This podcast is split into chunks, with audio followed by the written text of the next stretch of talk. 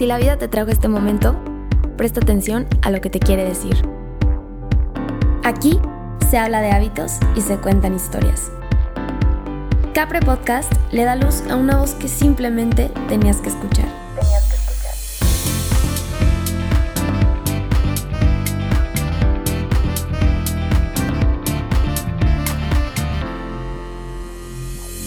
Todos, bienvenidos a Capre Podcast una vez más. Mi nombre es Dani Preciado y el capítulo de hoy va a fluir. Vamos a platicar, bueno, voy a platicar acerca de lo que he vivido últimamente en estos días, acerca de las preguntas que más me han hecho en redes sociales. Si tú llegaste aquí porque me conoces gracias a Instagram, mi cuenta personal que es Dani Preciado, quiero darte las gracias por darte el tiempo de estar aquí. Una de las razones por las cuales yo decidí comenzar este podcast fue porque quise expresar más allá de fotos o de videos o historias de 15 segundos o de reels cambiándome de outfits porque porque sé que tengo más que expresar que solo una foto. Y no es que esté mal, no lo quiero satanizar, no quiero satanizar las redes sociales, pero principalmente esa fue la razón por la cual decidí comenzar un podcast, porque cuando empecé a conocerme y empecé a descubrir qué, era lo que realmente sí me gustaba, lo que no me gustaba, dije, bueno, voy a experimentar con otras opciones. Y el podcast resultó ser algo, una de mis actividades favoritas porque siento que lo estoy compartiendo desde lo más profundo de mi corazón y pues, ah, no sé, me gusta mucho. Entonces, gracias por estar aquí, por tomarte el tiempo. Y mm, relacionando esto con lo de Instagram, les quiero decir que una de las preguntas más frecuentes que tengo, o sea, se los juro que si me pagaran por, por preguntarme quién me operó la nariz, sería millonaria, yo tendría ya mucho dinero. Híjole, neta he recibido demasiados mensajes y trato de contestarlos todos. ¿Por qué? Porque si yo, que me operé la nariz y estuve pensando con quién me iba a operar, si yo le hubiera preguntado a alguien, claro que me hubiera gustado que esa persona me respondiera. Entonces, si estás escuchando esto y quieres saber quién me operó la nariz, el cirujano se llama Pedro Vega, es de Guadalajara. Yo se lo recomiendo mucho, yo lo conozco ya desde hace años, porque ya ha operado a otras personas dentro de mi familia. De hecho, esto se los comenté. Este cirujano operó la nariz de mi mamá y yo físicamente puedo decir que me parezco a mi mamá.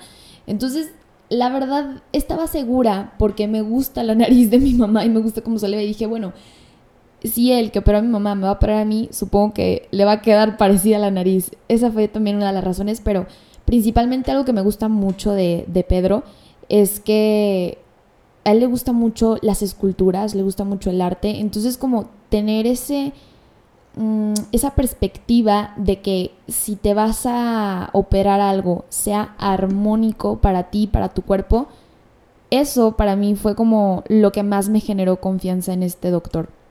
Entonces, sí se lo recomiendo, sé que el decidir operarte algo no es como cualquier cosa y, y qué mejor que saber que estás con alguien que, que pueda hacer un buen trabajo. Entonces, sí. Estoy súper feliz. De hecho, algo que les compartí en historias cuando les platiqué que me operé la nariz fue que tenía mucho miedo de hacerlo. Tenía mucho miedo de hacerlo. Número uno, me daba demasiada flojera la recuperación. O sea, yo soy una persona que todo el tiempo está haciendo, pues no sé, ejercicio o sale o corre. Entonces, no sé, el, el pensar que iba a estar acostada en mi cama me causaba un poco de pavor. Pero es nada más unos días de sufrimiento y ya después, después vas a ver que 100% vale la pena. Y la otra razón por la cual no quería operármela era porque me la pensaba mucho y decía, es que a ver, necesito aceptarme como soy, necesito aceptar mi nariz. Aparte, el típico comentario de las personas que le decías, ay, sí, yo tengo ganas de operarme la nariz. Y, y me decían, es que tu nariz te da personalidad. Me vale madres que me dé personalidad. Yo me la quería operar y no me arrepiento absolutamente de nada. O sea, se los juro que estoy súper feliz y el habérmela operado me hizo ganar muchísima confianza. Aparte, un error que cometía era el estar preguntándole a todo el mundo de que, ¿me lo opero o no me lo opero? A ver, si me la voy a operar es porque yo, Tani, decido y quiero operármela. No porque las demás personas me vayan a decir si se me ve bien o no se me va a ver bien. Entonces, antes de decidir operármela, eran como estas inseguridades que yo tenía de que me tendré que amar como soy, ¿por qué? Y también cuando entré a mi, certificación de yoga, que la verdad para mí esto fue un regalo de la vida y una bendición haber entrado a esta certificación de yoga porque aprendí muchísimo. En esta certificación también aprendí a quererme más y de la manera más pura. Entonces eso también me hacía pensar como el, a ver, esta es la nariz con la que vine al mundo, ¿por qué decido cambiármela? Pero ya después de, durante muchas, de muchas veces preguntarme si quería o no quería, decido operármela, decido tomar este, esta decisión y no me arrepiento absolutamente de nada. Entonces, si tienes esta duda de que no sabes si operártela o no operártela justo porque ay, te tienes que aceptar y amar o porque te dicen que te da personalidad, si tienes ganas de hacerlo y te sientes en confianza con el doctor que te la vas a operar y estás dispuesta o dispuesto a hacer este cambio porque sabes que es un bien para ti y porque tú quieres y porque sabes que es algo que va a ser algo armónico con tu cuerpo, tampoco estar deseando como el físico o la nariz de alguien más o cualquier otra parte del cuerpo, decide hacerlo. O sea, bueno, en, en base a mi experiencia yo estoy muy feliz, muy agradecida, muy contenta y la verdad es que no me arrepiento absolutamente de nada. Les vuelvo a repetir, el nombre del cirujano se llama Pedro Vega porque ya me lo han preguntado miles de veces, entonces pues aquí se los dejo mi experiencia y cómo fue. También otra pregunta, tiempo de la recuperación, bueno, duré como unos tres meses. Obviamente los primeros días fueron los más cardíacos. Realmente sí les sufres, pero vale 100% la pena. Así que aquí les dejo en respuesta que quién me operó, que cuánto duró la recuperación, mi experiencia. Y ahorita que me acuerdo, otro de los puntos por los cuales me daba miedo decidir operarme la nariz era porque tenía miedo de que al momento de operármela después se me hiciera muy fácil como decir, ay, ya me quiero operar otra cosa, o ya me quiero hacer otra cosa, o ya me voy a ver otro defecto. Y creo que es algo normal, porque creo que no existe ningún ser humano en este planeta que todos los días de su vida se despierte y se siente satisfecho con todo lo que tiene su cuerpo, eh, bueno, hablando en este caso del cuerpo, de su físico, creo que es algo normal. Y era algo que me daba miedo, pero si le soy muy sincera, Mm, no ha sucedido así como que tú digas de que, ay, no, ya me urge, pero no. O sea, la nariz sí era algo que yo desde hace mucho tiempo lo quería hacer, lo quería cambiar. Claro que, como bien se habló en el último capítulo, que si no lo han escuchado, vayan a escucharlo, está buenísimo. Se llama Nutrición Emocional, donde nuestra invitada especial es Ana Pau Olson y cuenta su historia. La verdad, una historia muy fuerte que creo que muchas personas nos podemos sentir identificadas con esta historia. Entonces, Vayan a escucharlo. Es el último, bueno, el penúltimo capítulo antes de este. Eh, pero bueno, como bien lo platicamos en este capítulo, el aceptarte y amarte como eres es un trabajo de todos los días. No porque un día ya decidas hacerlo significa que a partir de ese día ya va a ser todo súper fácil. Entonces lo mismo me sucede con esta experiencia. Decido pararme la nariz, estoy súper contenta, me da un montón de seguridad y sí, a veces llegan estos pensamientos de, ay, ¿y qué tal si me opero otra parte de mi cuerpo? ¿Y qué tal? ¿Y qué tal? ¿Y qué tal? Pero yo desde un principio dije, a ver, decido operarme la nariz porque es algo que desde hace mucho tiempo quería hacerlo, porque es una decisión que viene desde mí, desde esta conciencia, desde decir, sé que me va a ganar seguridad y estoy segura porque el cirujano que me va a atender es bueno, entonces me siento en buenas manos y es algo que ya le pensé y le pensé y le pensé y le pensé. No es como no sé, algo que salió de que, ay, me lo quiero hacer porque se me ocurrió antier. No, esto es una decisión, o sea, fue algo de pensarle durante años y una conversación interna conmigo misma de al final decidir hacerlo. Y creo que todo parte desde el punto en el cual decidas hacerlo. No porque quieras ser como tal persona que llegaste a ver en Instagram o en cualquier lado, o porque te quieras parecer, o no, o sea, toma la decisión y no, y no nada más esto en operaciones o cirugías, sino que en cualquier cosa, toma la decisión porque sabes que lo estás haciendo desde esa parte de amor, conciencia que viene de ti, que viene desde tu corazón, porque te estás escuchando a ti. Entonces, eh, esa fue mi experiencia, espero que, que les funcione a las personas que tenían como la intriga de cómo fue en la operación y estos temas que tenía en mi cabeza. Este, y bueno, relacionando lo que les platiqué ahorita con el, con el penúltimo capítulo que fue el de nutrición emocional, últimamente traigo em, como este tema de las emociones muy en intriga. Quiero saber y saber más acerca de ellas. Y creo que cuando uno se pone a pensar o a platicar con personas de un tema o lo trae mucho en la cabeza, pues lo sigues atrayendo. Y justamente me llegó la recomendación de un libro que se llama Permiso para Sentir. No les puedo hacer la reseña 100% porque apenas lo estoy leyendo, de hecho voy en el tercer capítulo, pero me han pasado cosas últimamente que están muy relacionadas con lo que he leído en este libro y con lo que estoy viviendo. Entonces les voy a platicar lo que he leído de estos primeros tres capítulos y cómo lo he vivido y relacionado con lo que he estado viviendo últimamente. Entonces el libro se llama Permiso para Sentir. El autor se llama Mark Brackett, no sé si lo pronuncié bien. Este, y me encanta. Este libro empieza con una pregunta que dice, ¿cómo te sientes?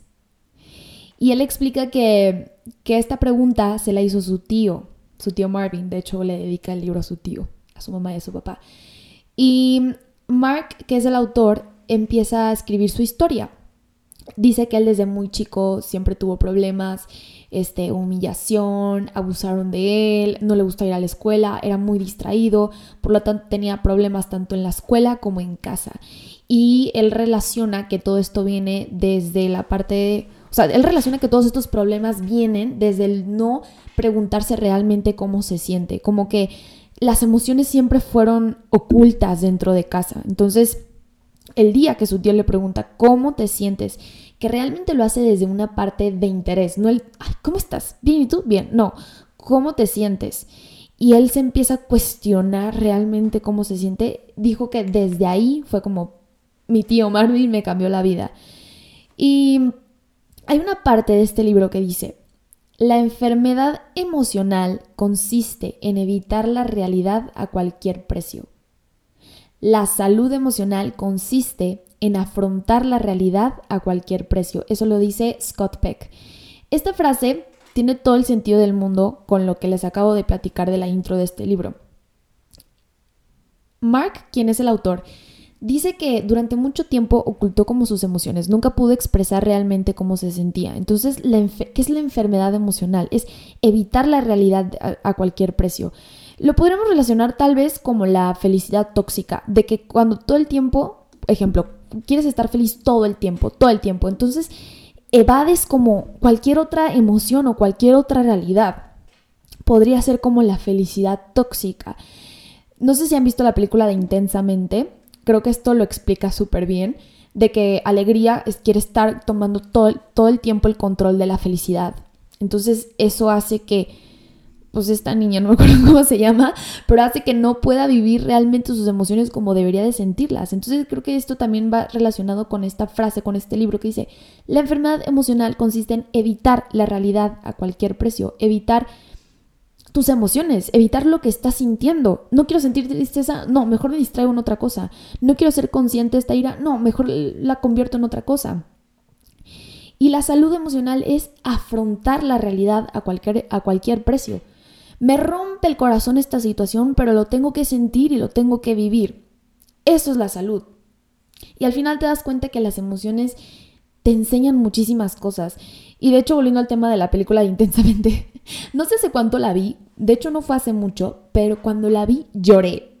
no, sé, no sé por qué lloré, no sé si me sentí reflejada, pero esa película está increíble y creo que de hecho es una película que dentro de la carrera que yo llevé en psicología un cuatrimestre, la maestra nos recomendó esta, esta película. Nos dijo, es la mejor película para poder entender tus emociones y saber cómo funcionan.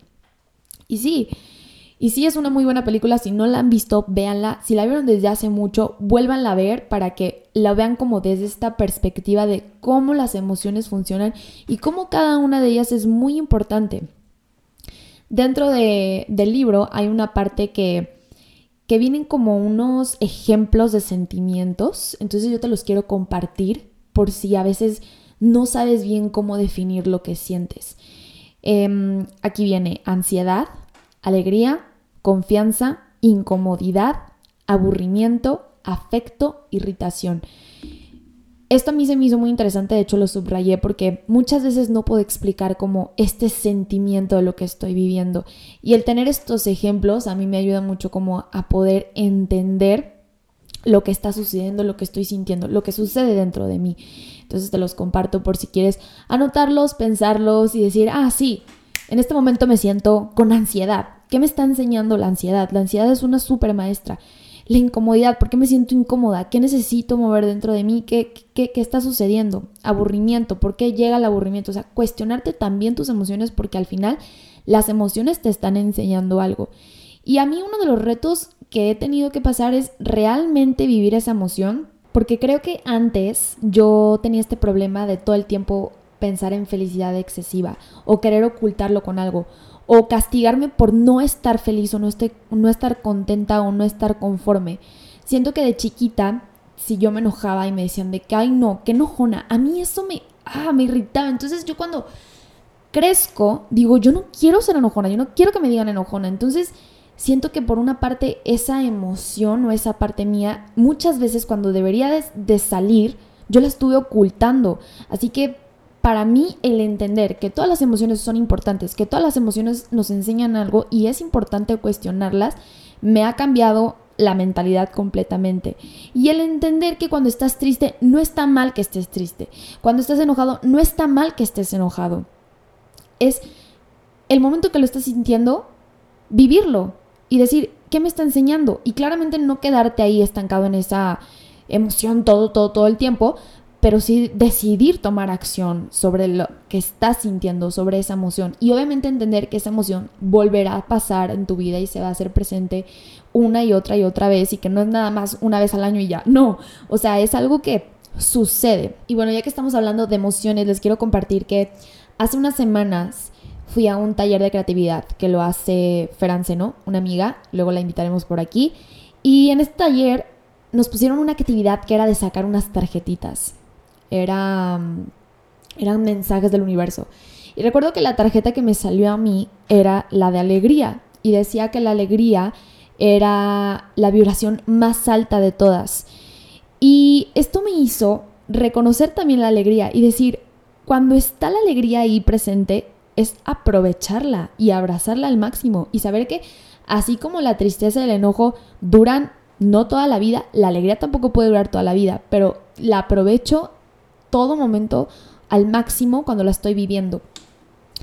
Justamente muy chistoso me salió esta tarjetita cuando era una, creo que fue como una semana de mi vida que yo romantizaba todo. de hecho, hasta subí en mis historias de que romantizando cómo me llega, no sé qué cosa me había llegado. Pero mm, también me hizo pensar cómo tú también puedes echarle flores, romantizar cada cosita que haces para poder percibirla de una mejor manera. Por ejemplo, les voy a poner un ejemplo de cómo yo lo hago. Em, me encanta prender velas, me encanta prender velas, me encanta prender inciensos, me encanta este, que, mi cuarto huela rico, me encanta yo oler rico, entonces me encanta echarme perfume, me fascina eh, apreciar el rayito de luz que entra en mi cuarto a cierta hora del día. Ese tipo de cosas me encanta romantizarlas y me encanta tomarles fotos porque después yo puedo verlas y decir, ay, me acuerdo de este día que me encantaba cómo se veía la luz, o me acuerdo de este día que me encantó lo que comí. Entonces también una invitación de mi parte para ustedes es que traten de romantizar un poquito más su vida si tienen la oportunidad de hacerlo. Si se sienten felices, si tienen como esta emoción, aprovechenla. Y sabes qué, romantízala. Si te sientes guapísima, te sientes hermosa ese día, tómate una foto, súbela tómate una selfie, tómate, no una, miles y velas y, cuando las vuelvas a ver que no es el mismo día, te acuerdes, híjole, ese día yo me veía increíble, espectacular, diosa soy.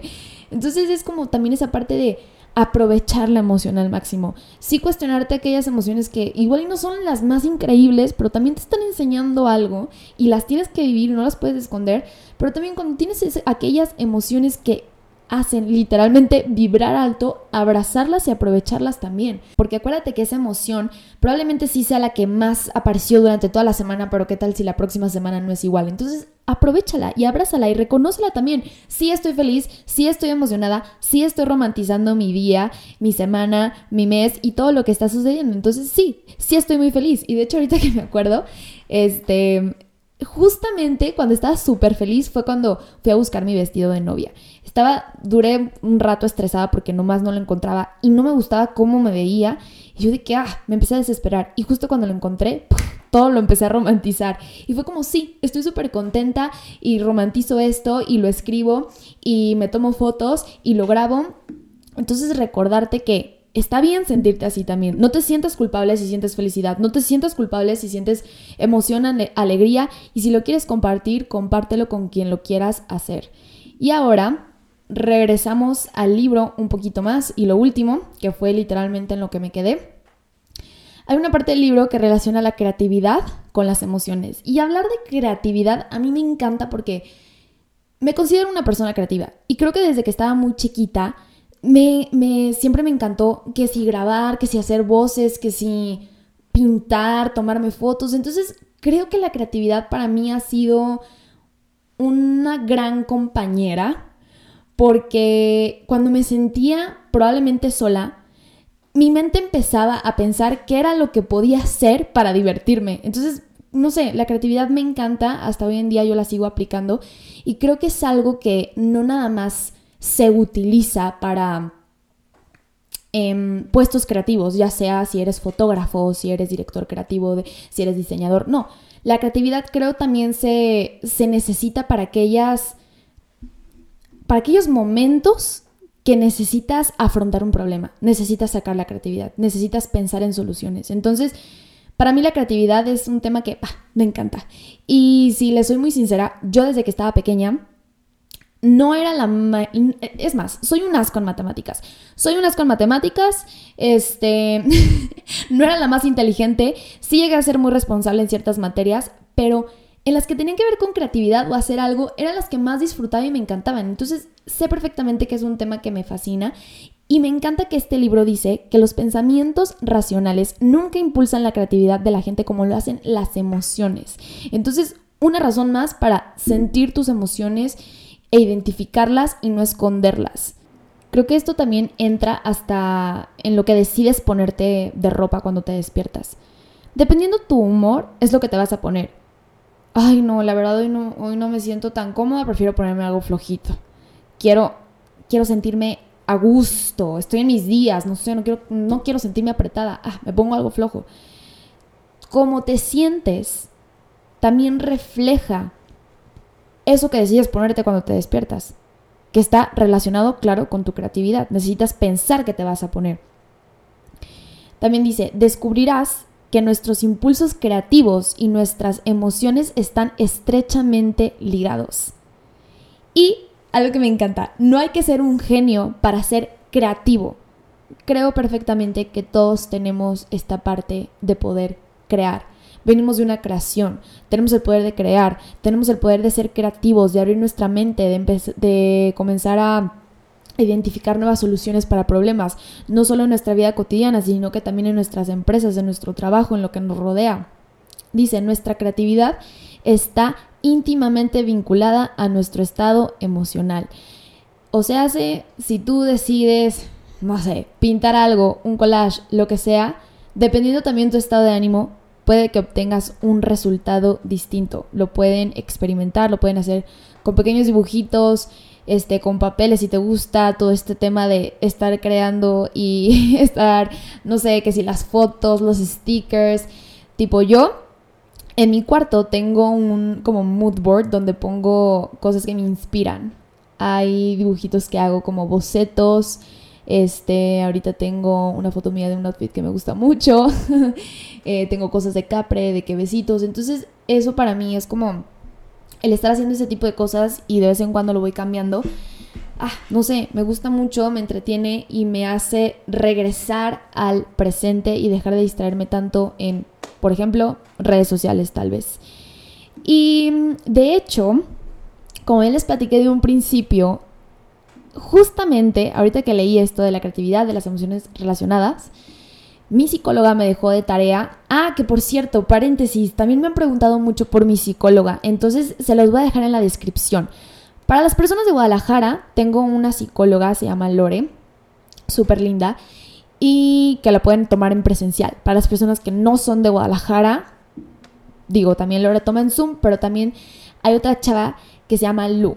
Es un amor de persona, es colombiana, de hecho a ella se las he subido en mis historias se las voy a volver a poner aquí la información por si la quieren buscar.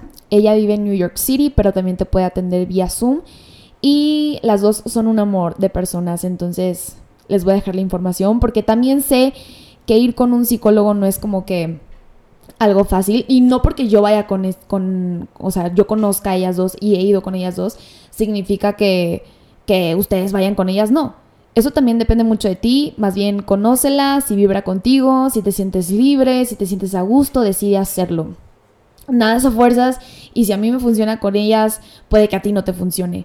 Luz, si les interesa, también tiene cursos, talleres, entonces igual y eso también podría ser otra opción. Se los voy a dejar ahí toda la info. Pero bueno, regresando a lo que les estaba platicando. Justamente mi psicóloga Lore me deja esta tarea que es como de... ¿cómo, ¿Cómo estuvo? Fue... Me dijo, agarra, agarra estas hojitas y haz este... Haz un... como un cuadro de lo que tú quieras. Y, y lo vas a hacer marco y lo vas a poner ahí en tu cuarto. Y lo vas a ver. Lo vas a ver todos los días. Y tiene que tener una frase de algo que te ayude a crecer tu autoestima, tu dulzura, tu amor propio. Y fue increíble como el momento de yo estar leyendo justo este capítulo fue el día en el que yo decido hacer mi cuadro. Y, y, para mí fue una experiencia mucho más bonita porque era más consciente de la emoción que estaba sintiendo en ese momento, de cómo yo me sentía en ese día con, con mi psicóloga, de todas las emociones que me llegaron como pensamientos, ideas y pude plasmar algo que para mí fue muy significativo y que sé que cada vez que lo vea voy a recordar esa emoción, voy a recordar eh, el cómo voy creciendo mi autoestima y cómo me voy aceptando y cómo me voy queriendo. Entonces, para mí sí fue muy bonito el darme cuenta, el leer que nuestras emociones están ligadas a nuestra creatividad. Y de hecho, en el libro dice, trabajar en tareas creativas aumenta las emociones positivas y la autonomía. Entonces, sí me di cuenta que mientras yo lo hacía me sentía como que con mucha paz. Y también cuando anteriormente he hecho como cosas manuales, para mí ah, me hace sentirme como mucha paz. Y sé perfectamente que lo que hago, mi trabajo también es un puesto creativo, es algo creativo, pues. Eh, los diseños que hago también en las agendas, como pensar en todo eso es algo creativo, pensar en las fotos, pensar en los videos es algo creativo. Entonces sé que es algo que, que me gusta mucho y que va por ahí. Ojo, aquí recalca mucho, lo puse en mayúsculas de hecho, la felicidad no es la única clave para la creatividad. Y esto se refiere a que, volvemos a lo mismo, no es como que haya emociones buenas ni malas, si hay unas que igual y te hacen vibrar más alto, menos, etc. Pero todas son importantes y no significa que nada más si estás feliz puedes crear.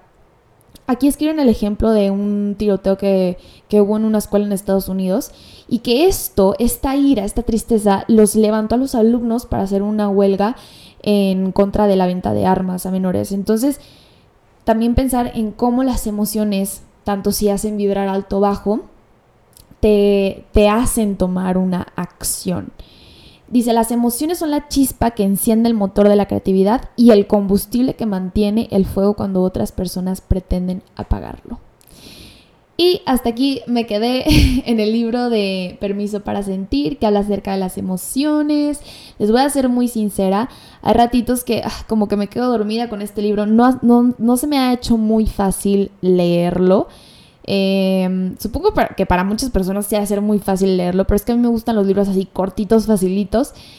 Y este sí le he echado un poco más de ganas. Hay momentos que digo, está un poco plain, pero hay otros que me tiene picadísima. Entonces, digo, por si lo quieren leer, igual y cuando lo termine les puedo hacer una reseña, pero esto fue poquito de lo que he leído y cómo lo he vivido últimamente en mi vida.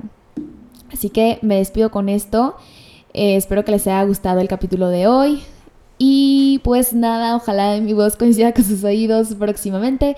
Les mando un fuerte abrazo a todos. Si quieren que se hable de algún tema en especial o algún invitado o alguna historia, saben que me lo pueden mandar por DM. Es muchísimo más fácil cuando lo hacen por mail. Entonces les dejo las redes sociales. Mi personal es arroba danipreciadoc y la cuenta de Capre es arroba capre-mx. Y si les gusta este capítulo, compártanlo. Y nada, pues eso es todo. Que tengan un día muy bonito. Bye.